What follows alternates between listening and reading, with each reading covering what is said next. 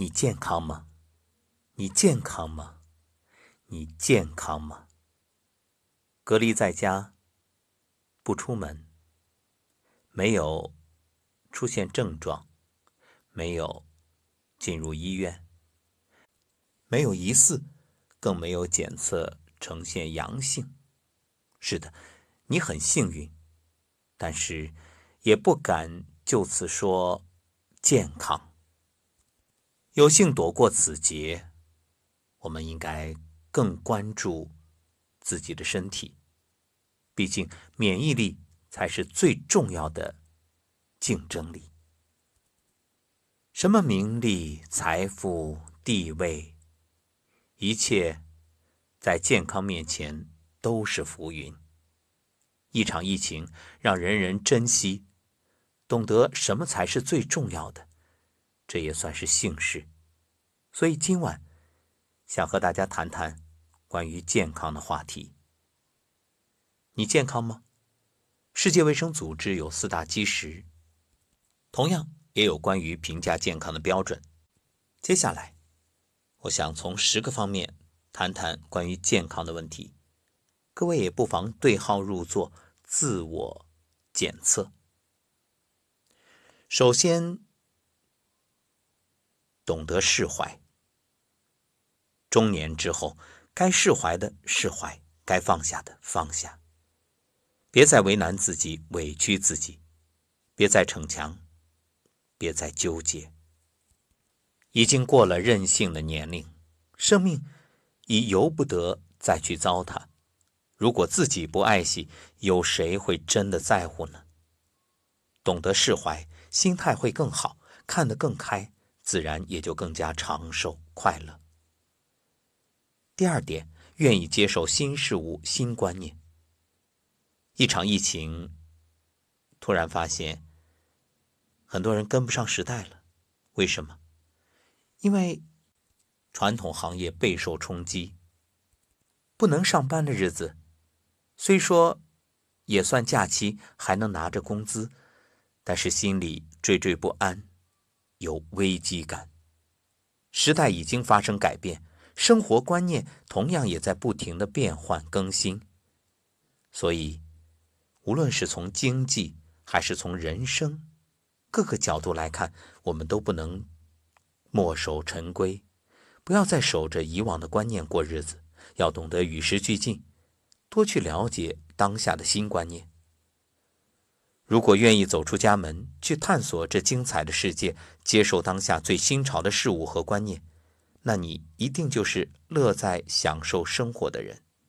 当然，前提是疫情警报解除再走出家门。第三，乐天派。据美国心理学家杂志报道，大约有百分之十七的美国人是乐天派，他们对生活有着积极的态度，有明确的目的和很强的社会认同感。要比悲观者的状态更健康。其实这一点中国人也不差，甚至有过之而无不及。你看，就在这灾难面前，我们既同心同德、万众一心，同样，我们也有自己的幽默。比如有人说，终于到了躺着在家啥也不干就能为国家做贡献的时候了。还有人说。给伴侣讲，一定要答应啊！控制好自己情绪，吵翻了，可没得离家出走啊！对啊，哪也去不了。我们应该努力保持乐观的态度，积极寻求生活的意义。你看，乐观者是什么样的反应？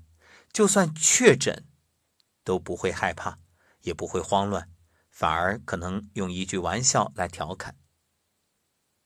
在意大利的萨丁岛或日本冲绳，有世界上最长寿的人们，他们都很勤劳的工作，但是更注重与家人一起度过美好时光，提升自己的精神状态，并且喜欢帮助别人。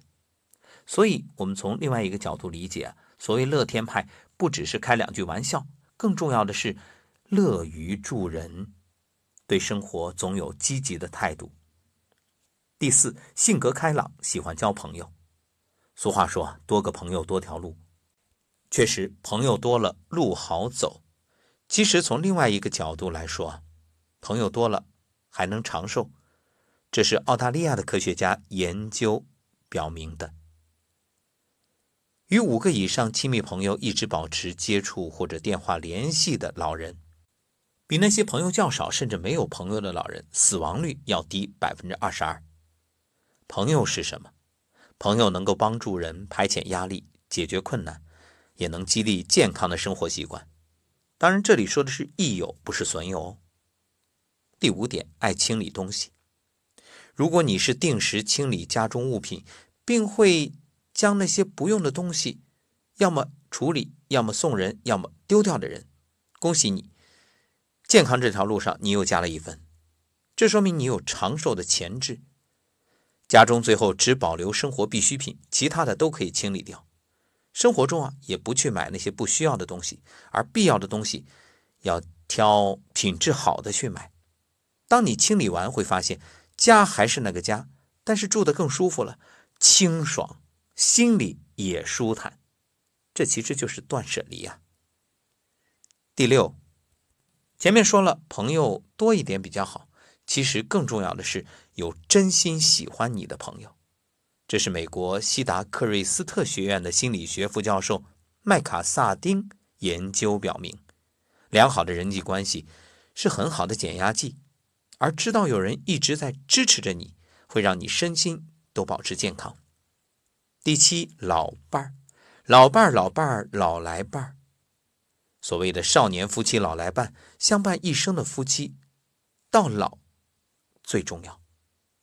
家常饭，粗布衣。知冷知热结发妻，老了才真正懂得知冷知热的老伴儿是一生最宝贵的财富。身边有这样一个老伴儿，生活也会更加快乐温暖，自然更加健康长寿。当然，最好的应该是不仅体贴体谅，还能聊不完的话。第八，微胖，这一点可能年轻的朋友不太认同。还有人会说“千金难买老来瘦”，不过有此一说，说到了老年啊，微胖的人骨密度较高，死亡率较低，呼吸系统疾病、骨质疏松、糖尿病的发生率也比较低，并且对环境的适应能力更强。像流感啊、肺炎啊这些疾病发生的时候，轻瘦的老年人容易感染，微胖的老年人相对较好。当然，这里要说明，这只是一家之言。